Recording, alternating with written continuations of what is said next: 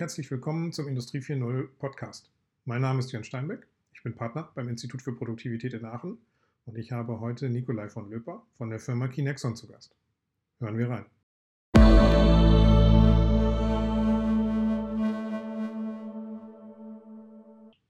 Hallo und herzlich willkommen an Nikolai von Löper, Geschäftsführer von Kinexon. Ja, schönen guten Tag. Hallo Nikolai. Ähm, lass uns gleich ins Thema einsteigen. Ähm, wer bist du? Was machst du? Genau, ich bin, äh, mein Name ist Nikolai von Löper. Ich bin Geschäftsführer von ähm, Kinexel Industries. Ähm, wir sind ein junges Unternehmen aus äh, München, ähm, gegründet äh, 2012 äh, von äh, Alexander Hüttenbrink und Oliver Trinkiere ähm, die damals auch die Vision hatten, primär auch im Sportbereich ähm, äh, die Daten, die Statistiken zu verbessern äh, durch ein Tracking-System anhand von äh, UWB, also Ultra, Ultra Wideband heißt das. Das ist eine Funkfrequenz, die wir nutzen, mhm. um eben hochgenaue Positionen zu bekommen. Ähm, es hat sich im Sportbereich sehr, sehr positiv entwickelt und äh, seit 2015 sind wir sehr stark auch im Industriebereich unterwegs, ähm, um mit der Kinexon-Lösung Prozesse transparenter zu gestalten, äh, Prozesse zu optimieren, äh, Prozesse auch zu automatisieren, eben anhand der Positionen von Teilen, Aufträgen, Menschen, Gabelstaplern äh, oder, oder sonstigem. Okay, das klingt ja sehr cool. Von, von Entertainment in die harte Shopfloor-Halle. So ja. ungefähr. Okay, okay. Du, lass uns, lass uns einmal kurz beim Thema Media Sports bleiben. Ähm, ihr ja. arbeitet mit der Fußballmannschaft VfB Stuttgart zum Beispiel zusammen. Was verspricht sich so ein Fußballverein von solch einer Lösung? Ja, genau. Ähm, also ich bin für den Industriebereich zuständig, aber wir machen auch sehr erfolgreich viel im, im Sportbereich. Im Sportbereich ähm, haben wir verschiedene äh, Kundengruppen zum einen liefern wir die Technologie, also das Ortungssystem und die Analysesoftware für professionelle äh, Sportclubs. Du hast ja gerade den VfB Stuttgart erwähnt, aber wir sind auch im Basketball und, und Eishockey aktiv. Ähm, wir geben damit irgendwie den, den Trainerteams neue Daten und, sag ich mal, nie dagewesene Einsichten in die Fitness und die Taktik ihrer Teams. Also wie bewegen sich die Spieler, wie weit voneinander stehen sie entfernt, wie viele Sprints machen die, wie hoch ist die Belastung äh, und so weiter. Ähm, das machen wir, wie gesagt, zum VfB Stuttgart, aber auch sehr stark in den USA, äh, in, der, in der NBA, im Basketball. Äh, andere Kunden sind auch zum Beispiel Eintracht, Eintracht Frankfurt. Ähm, das ist so ein bisschen, sage ich mal, diese Kundengruppe äh, Sportclubs an sich. Mhm. Ähm, weitere Kundengruppen im Sportbereich sind die Sportligen und die Broadcaster, also irgendwie, sag ich mal, so Fernsehsender oder irgendwelche Streaming-Portale. Okay. Ähm, die wollen halt für ihre Fans und den Zuschauern die Spiele etwas interessanter und erlebnisreicher präsentieren. Äh, in den letzten Jahren kennt man das, es kommen immer mehr Statistiken im Fernsehen auf und äh, da liefern wir eben diese Daten eine gewisse Vergleichbarkeit bei den Sportlern in Echtzeit zum Beispiel. Also wer ist wie viel gelaufen, wer ist wie hoch gesprungen, ähm, welche Strecken hat wer zurückgelegt, äh, wie schnell ist jemand, auch wir haben einen Sensor in einen Fußball integriert, wie stark wird geschossen. Okay. Ähm, und diese Live-Daten werden eben direkt in Echtzeit an die, an die Fernseher übergeben. Äh, ähm, damit die anhand dieser Daten sagen wir, ihre Übertragungen interessanter machen können oder über Social Media noch gewisse Sachen teilen können. Ähm, ja, da gibt es Sachen wie Härte des Bodychecks, Sprintgeschwindigkeiten okay. und so weiter. Also das ist so ein bisschen, was wir da im, im Sportbereich machen. Okay, das, ähm, das ist ja einiger, das ist gut vorstellbar, also ähm, wie, wie das funktioniert. Also ich habe jetzt vor kurzem mal ein Video gesehen, ähm, von Red Bull war das. Da sind die mit den Motorrädern über die genau. Hügel gesprungen. Ich weiß gar nicht, wie diese genau. Sportart professionell heißt. Und da hieß es dann, ist, der ist irgendwie 12,80 Meter hochgesprungen. Das sind dann wahrscheinlich eure Sensoren, die sowas ausmessen, genau, oder? das waren da unsere Sensoren, die waren an den, an den Fahrern, an den, an den Motorrädern befestigt. Da haben wir erfasst, eben auch um das für die, für die Fans, sag ich mal, greifbarer zu machen, auch mal zu sehen, was die wirklich leisten. Wie hoch sind die gesprungen? Wie weit sind sie gesprungen? Was war ihre Anfahrtgeschwindigkeit an die Rampe? Äh, und diese Daten wurden dann von Red Bull live, äh, live verwertet und konnten live in Echtzeit ins Fernsehen eingespielt werden. Okay, Daten live in Echtzeit, äh, das klingt super. Lass uns mit der Überschrift mal in das Thema Industrie einsteigen. Ähm, welche Lösung bietet ihr für Industriekunden an? Auch da, geht es ähm, geht es natürlich sehr stark um die, um die Bereitstellung von Echtzeitdaten. Ja, da besteht unser, ich sag mal, äh, unser, unsere Lösung besteht eigentlich aus drei Komponenten. Wir haben einmal unser Sensornetzwerk, das ist quasi die Hardware, die wir unseren Kunden anbieten. Ähm, das muss man sich so ein bisschen vorstellen, einfach wie ein Indoor-GPS-System. Mhm. Ja, also wir hängen da unsere, unsere Anker auf, äh, das ist vergleichbar mit den Satelliten.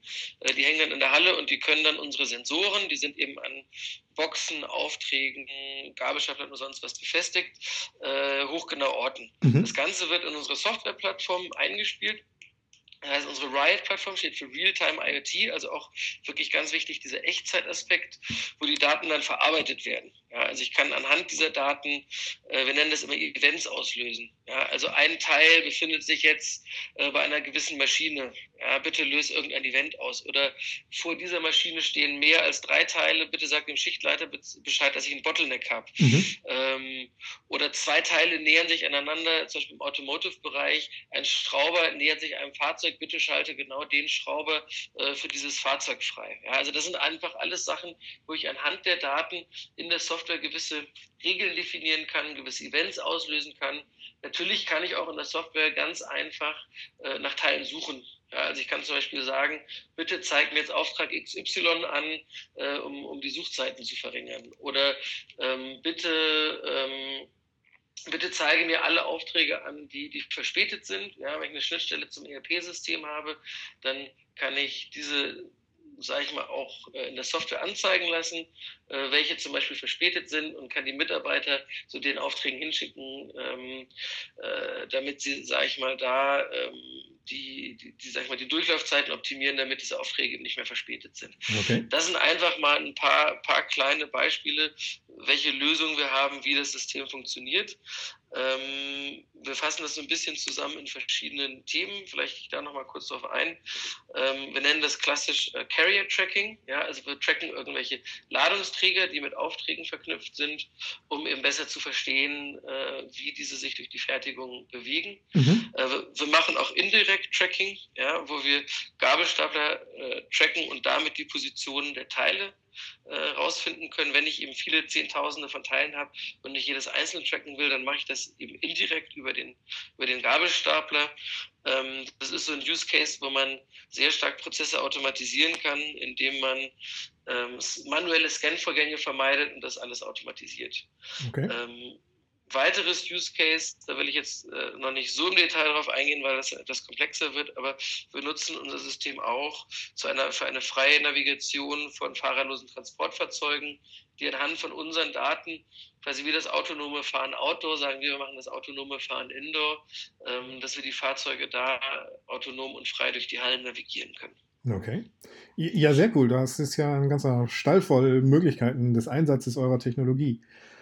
Lass, uns, lass uns noch mal kurz, lass uns noch mal kurz bei der Infrastruktur bleiben oder bei, den, bei der Technologie bleiben. Ähm, du hast über Antennen gesprochen, die in einer Halle installiert werden müssen und du hast auch GPS genannt. Also GPS sind Satelliten, die sind mit Millionen Aufwand ins Weltall geschossen worden. Mit was für einem Aufwand muss ich denn rechnen, ähm, bis ich meine Halle so weit ja, ausgeleuchtet habe, würde man wahrscheinlich WLAN-technisch sagen, ähm, ja. dass, ich, ähm, dass ich dort äh, mit euren Sensoren dann die Navigation oder die, die, die Ko Koordinaten abgreifen kann.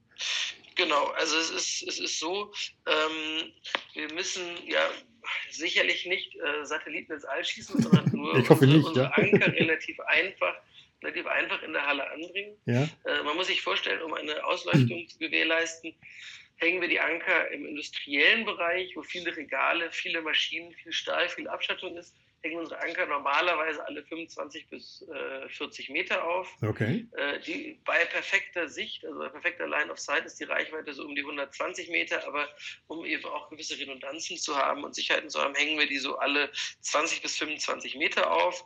Ähm, ansonsten müssen die nur äh, PoE verkabelt werden, also Power of Ethernet. Ja, das mhm. heißt, dadurch bekommen sie sowohl Strom als auch eine, als auch eine Datenversorgung. Ähm, genau, dann werden die in dieser Halle auf, aufgehängt. Der Aufwand hält sich da relativ in Grenzen, wenn, äh, um mal ein Beispiel zu sagen, wenn äh, die äh, PoE-Buchsen vom Kunden zur Verfügung gestellt sind, dauert so eine Installation von einer größeren Halle äh, circa einen Tag oder machen wir noch einen Tag Testing. Also das innerhalb von, wie gesagt, ein, zwei Tagen ist so eine Halle komplett äh, ausgeleuchtet und, und getestet. Okay, das klingt äh, schnell und, und ähm, ja, machbar für Industrieunternehmen. Okay, dann, dann brauche ich noch den Tag dazu, also den, den Sensor, der sich dann, der genau. dann an der, an der Box, an dem Gabelstapler oder woran auch immer befestigt wird. Ähm, wie muss ich mir das vorstellen? Ist das Zigarettenschachtel groß oder kleiner? Und ähm, gib uns vielleicht auch mal so ein bisschen einen Indikator dafür, wie teuer so ein Tag ist, weil das hängt ja dann ja. davon ab, ähm, wie viele ich mir davon leisten kann als Industrieunternehmen. Genau, sehr gerne. Also es ist ähm, von der Größe, also erstmal, wir haben unterschiedliche, unterschiedliche Tags die, sage ich mal, optimiert sind auf unterschiedliche Use Cases. Mhm. Ja, also wir haben einen, das ist bei uns, äh, der heißt der Handheld Tag, der ist optimiert auf Größe und Gewicht. Ja, da muss man sich vorstellen, der ist ungefähr so groß, ein bisschen kleiner als eine Streichholzschachtel. Okay. Ähm, auf jeden Fall um einiges flacher von der Länge und Breite her ungefähr das gleiche. Ähm, wir haben einen weiteren Tag, das nennen wir unseren, unseren Asset Tracking Tag. Der ist optimiert auf Batterielaufzeit. Viele Industriekunden sagen halt, wir wollen den Tag irgendwo in einem äh, KLT, einem Kleinladungsträger äh, befestigen und er sollte einfach dranbleiben und deswegen ist denen die Batterielaufzeit sehr wichtig. Der ist ähm, ungefähr von der Länge her doppelt so groß wie der Handheld Tag, also ungefähr doppelt so lang wie eine Streichholzschachtel, aber auch deutlich niedriger und hat ungefähr die gleiche Breite. Okay. Ähm, die beiden Tags liegen preislich einfach mal ganz grob ähm, zwischen, zwischen 60 und 90 Euro, je nach Bestückung und je nach, äh, je nach Anzahl der Tags, die man kauft. Ähm, zusätzlich haben wir noch, wir nennen das unseren Vehicle Tag, also der wird genutzt für fahrerlose Transportfahrzeuge und Gabelstapler. Mhm. Der ist ein bisschen größer, aber wenn er auf dem Gabelstapler drauf ist, da geht es jetzt auch nicht darum, den auf den letzten Millimeter in der Größe zu optimieren. Der hat dadurch eine etwas andere Antenne, der hat noch verschiedene andere ähm, Schnittstellen, ähm, der hat noch eine externe Stromzufuhr ähm, und der wird eben für diesen Fall genutzt, weil ich ihn eben da, wie gesagt, mit der externen Stromzufuhr an dem Fahrzeug befestigen kann und somit, wie gesagt, die Batterielaufzeit im Endeffekt, äh, ja, egal ist, weil er gar keine Batterie hat, weil er den Strom vom Fahrzeug bekommt, ist aber dementsprechend auch ein bisschen bisschen größer. Okay. Gut, Batterie ist ja häufig im industriellen Umfeld ein Thema. Ich denke, die Sensoren werden sich melden, wenn deren Batterie an die genau. Lebensgrenze kommt, oder? Oder an die genau, Leist das kann man, das kann man definieren. Das kann man definieren, ab welcher Spannung äh, der sich melden soll. Okay. Und wie präzise ist dann die Messung? Ich meine, wenn ihr sagt, ihr fahrt damit ähm, fahrerlose Transportsysteme, dann können das ja nur ein paar Zentimeter Abweichung sein. Ähm, ist das ungefähr so die Dimension, in der ich denken muss? Ja, genau, das ist ungefähr die Dimension. Also es kommt immer natürlich ein bisschen aufs Umfeld drauf an. Also wenn man ähm, wenn man jetzt, sag ich mal, perfekte Bedingungen hat, äh, ich sage immer so Laborbedingungen, dann sind es wirklich äh, ein paar Zentimeter. Mhm. Wir sagen immer im industriellen Bereich, ähm, kommen wir so auf, wenn viele Regale da sind, Abstattungen, Menschen laufen rum, Stapler fahren rum, sagen wir immer so 20, 30 Zentimeter. Okay. Ähm, beim fahrerlosen Transportfahrzeug sind wir nochmal genauer. Da fusionieren, fusionieren, wir unsere Ortungsdaten noch mit den ähm, ähm, mit, den, mit den Odometriedaten des Fahrzeuges erreichen dadurch nochmal eine höhere Genauigkeit und haben da auch zwei Sensoren drauf, um das zu optimieren. Okay. Aber wie gesagt, in so einem industriellen Umfeld sehr realistisch äh, auch in schwierigen Bedingungen sind 20, 30 Zentimeter. Normalerweise sind wir deutlich besser, aber das ist, äh, sag ich mal, ein realistischer Wert fürs industrielle Umfeld. Okay. Ähm, industrielle Umfeld, ähm, ihr habt ähm, zum Beispiel Daimler und Audi als Referenzkunden angegeben. Ähm, ist das so, sind das die üblichen Unternehmen, mit denen ihr arbeitet? Also mehr so die, die, die größeren industriellen Unternehmen oder habt ihr auch den Mittelstand als Kunden? Wie muss man sich das vorstellen?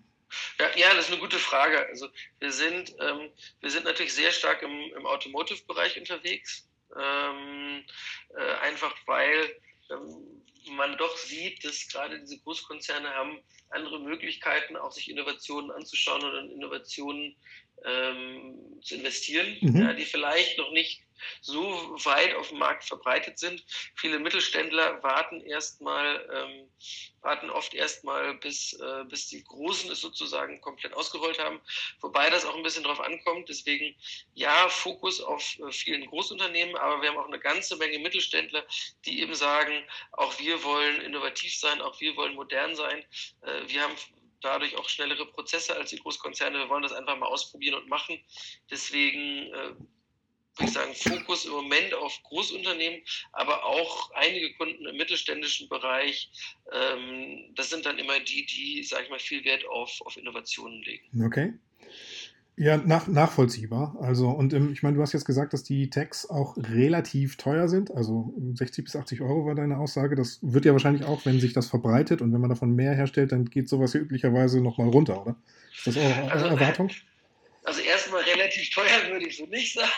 Okay. Es kommt natürlich immer, nein, es ist natürlich immer eine, eine Kosten-Nutzen-Analyse. Mhm. Und da unterstützen wir auch die Kunden, weil, ja, was ist teuer? Wenn ich ähm, wenn ich eine Million Euro spare, dann wäre auch ein Projekt von einer halben Million äh, wahrscheinlich günstig. Ja. Ähm, deswegen ist das natürlich immer ein bisschen relativ. Also unser Ziel ist es natürlich dem Kunden einen erheblichen Mehrwert äh, zu liefern mit eigentlich einem Return von Investment äh, von unter einem Jahr. Mhm. Ähm, das schaffen wir auch eigentlich mit den mit den Use Cases immer und ähm, Deswegen ist der Preis, äh, glaube ich, wie gesagt, ähm, kann man jetzt gar nicht sagen, ob das teuer oder günstig ist, sondern es ist natürlich immer den, den Wert, den man dafür bekommt.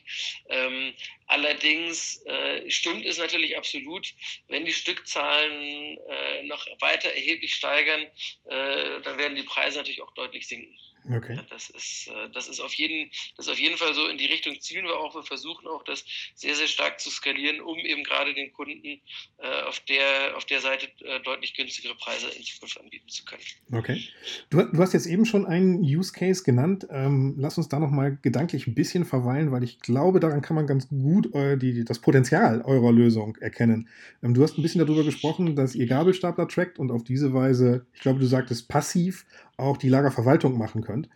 Ähm, ja. Kannst du das nochmal beschreiben? Also da kommt jetzt ein GLT oder ein, bleiben wir mal beim GLT, der ist auf der Gabelstapler Gabel.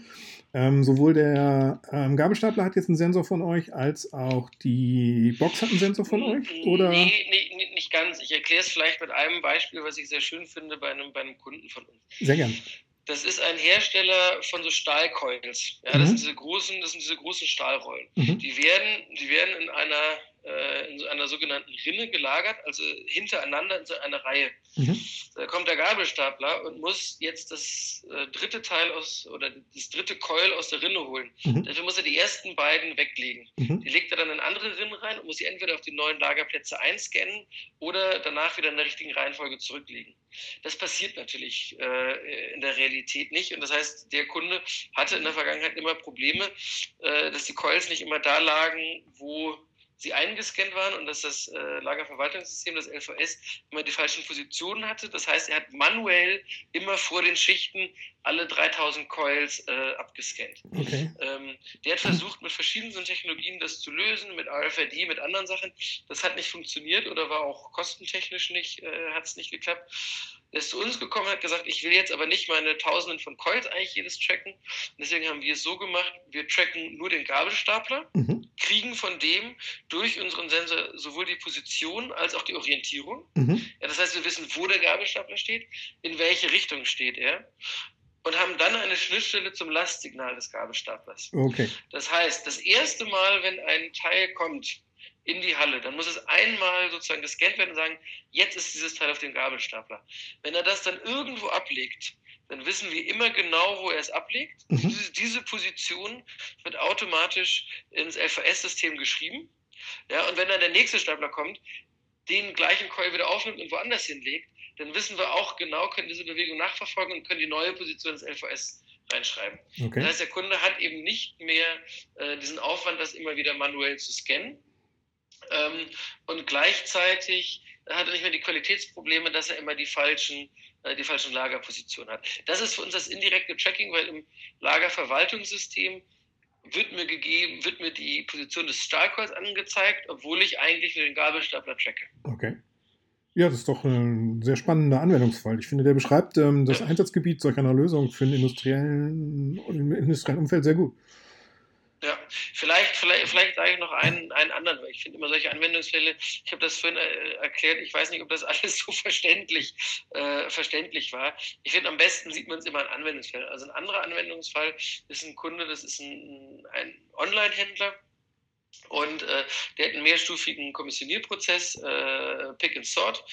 Und der hat immer das Problem gehabt, dass, ähm, dass die Teile oder diese Regale, die er da trackt äh, oder die, die er dafür nutzt, um, um diese Kommissionierung zu machen, die hatten oft lange Wartezeiten, standen an verschiedenen Punkten rum.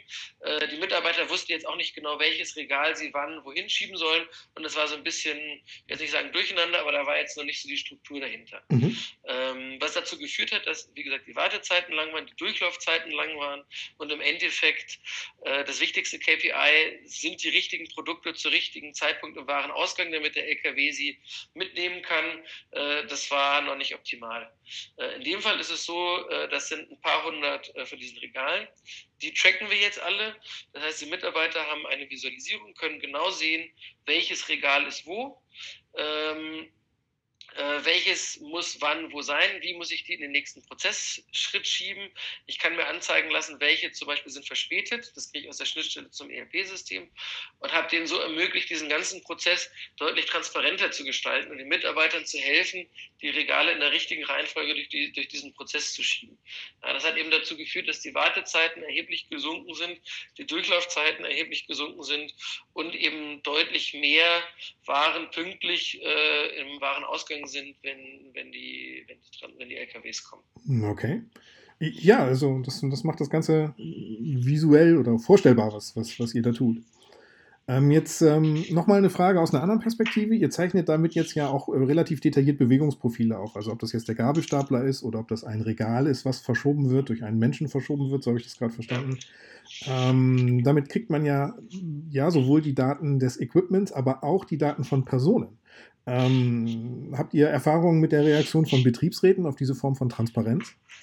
Ja, also es ist absolut ein, ein wichtiges, äh, ein super wichtiges Thema, gerade jetzt äh, mit der Datenschutzgrundverordnung, ähm, dass man sich daran hält. Also prinzipiell ist es erstmal so, wir haben bis jetzt in unserer Geschichte von vielen Hunderten oder tausend, vielen tausenden Kundenanfragen noch keine gehabt, wo es wirklich darum ging, Menschen zu tracken, einfach äh, um zu gucken, sozusagen, wer macht wie lange äh, Rauchpausen. Mhm. Ähm, wir haben mal einen Fall gehabt, wo wir äh, für, einen, für einen Einzelhändler äh, die Wege der Mitarbeiter gecheckt haben. Er wollte seine Logistik und insgesamt seine Bewegung optimieren. Ja, mhm. dass die Mitarbeiter nicht die ganze Zeit äh, die längsten Wege gehen, sondern dass diese Strecken optimiert werden.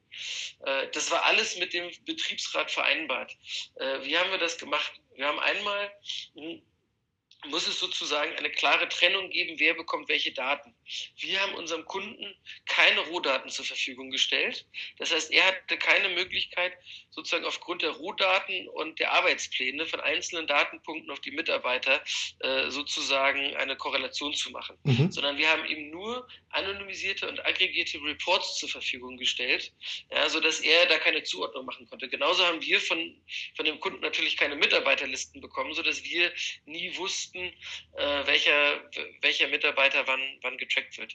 Zusätzlich haben wir natürlich äh, die Sanitäranlagen und die Raucherzonen, in denen wurden nicht getrackt und wurden keine Statistiken aufgenommen. Mhm. Und unser Sensor hat sozusagen einen Knopf, das heißt, die Mitarbeiter konnten ihn auch ausschalten, wenn sie wollten.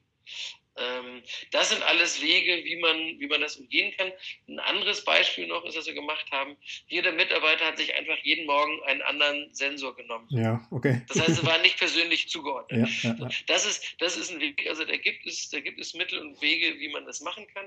Ähm, auch bei der Gabelstaplerortung, das Beispiel, was ich gerade genannt habe mit den Stahlcoils, ähm, da werden da werden vom Kunden, er kriegt jetzt keine Daten, wann ist welcher Stapler wie gefahren. Mhm. Ja, das kriegt er nicht. Wo, wo es interessant wird, und da ist natürlich auch dann das Thema Ortung von Personen, ist, wenn es um Sicherheit geht.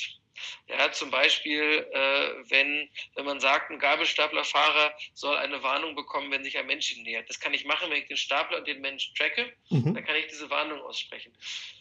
Da muss man natürlich dann mit dem Betriebsrat sprechen und eben sicher gehen, dass es wirklich zur reinen Sicherheit dient und dass da keine weiteren Bewegungsdaten von diesen Menschen an den Kunden gegeben werden. Das heißt, wir haben da einige Erfahrungen. Es ist ein sehr wichtiges Thema und wir sagen immer unseren Kunden, wenn es da persönliche Daten gibt, dann sollte man da immer rechtzeitig den Betriebsrat involvieren. Ja, klar. Also äh, verständlich. Es ist halt. Ähm ich glaube, das Thema ist insofern ähm, von auf der Agenda, weil das halt eine, doch dann echt wirklich eine neue Form von Transparenz ist. Sowas gab es vorher nicht. Damit muss sich jeder, jeder erstmal gedanklich auseinandersetzen, ähm, was, da, was da für Möglichkeiten bestehen. Und ähm, ja, ja, nur gut, wenn diese Diskussion angestoßen wird. Ja, absolut. Okay, wenn man sich mal einen persönlichen Eindruck von so einer Lösung verschaffen möchte, ähm, Demonstration oder so, was kann man tun?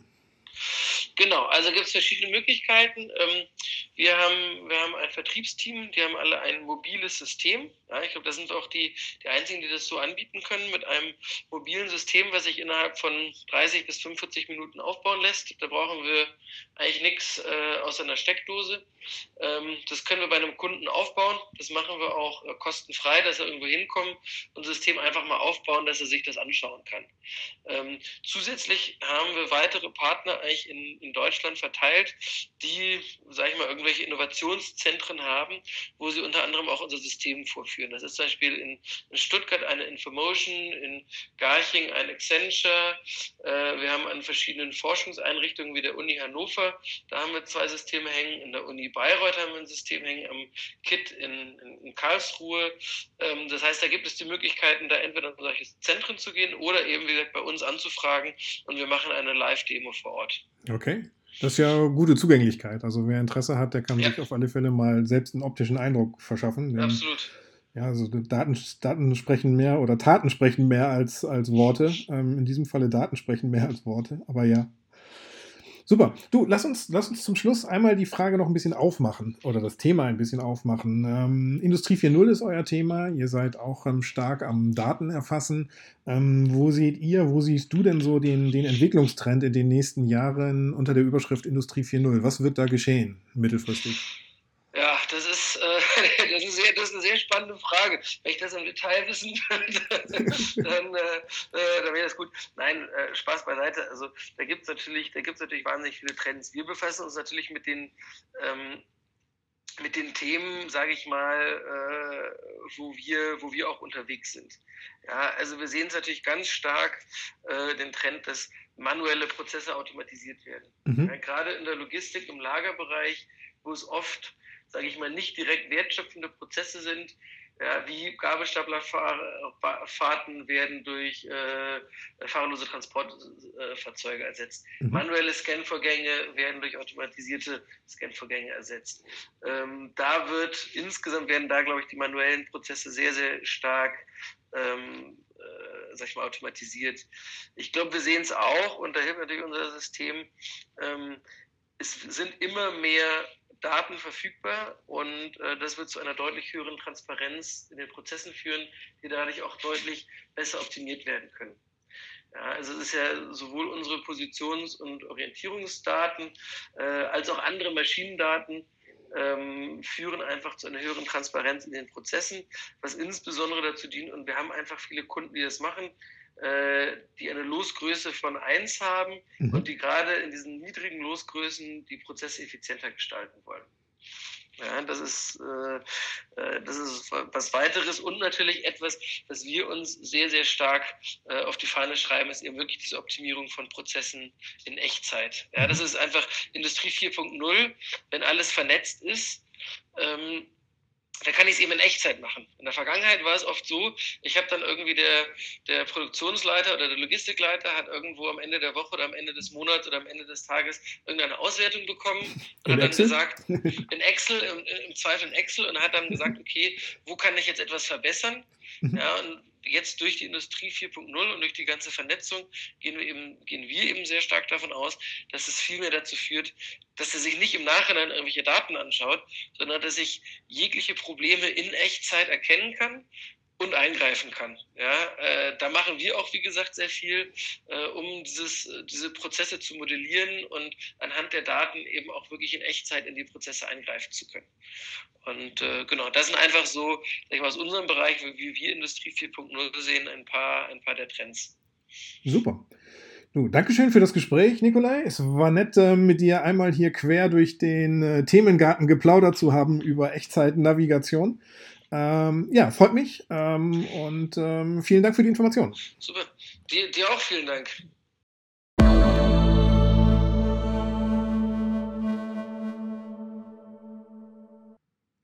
Das war eine weitere Folge des Industrie 4.0 Podcast mit Nikolai von Löper von der Firma Kinexon. Wer einen von uns kontaktieren möchte, macht dies am besten über LinkedIn. Gerne verbinden, gerne folgen. Bis zum nächsten Mal.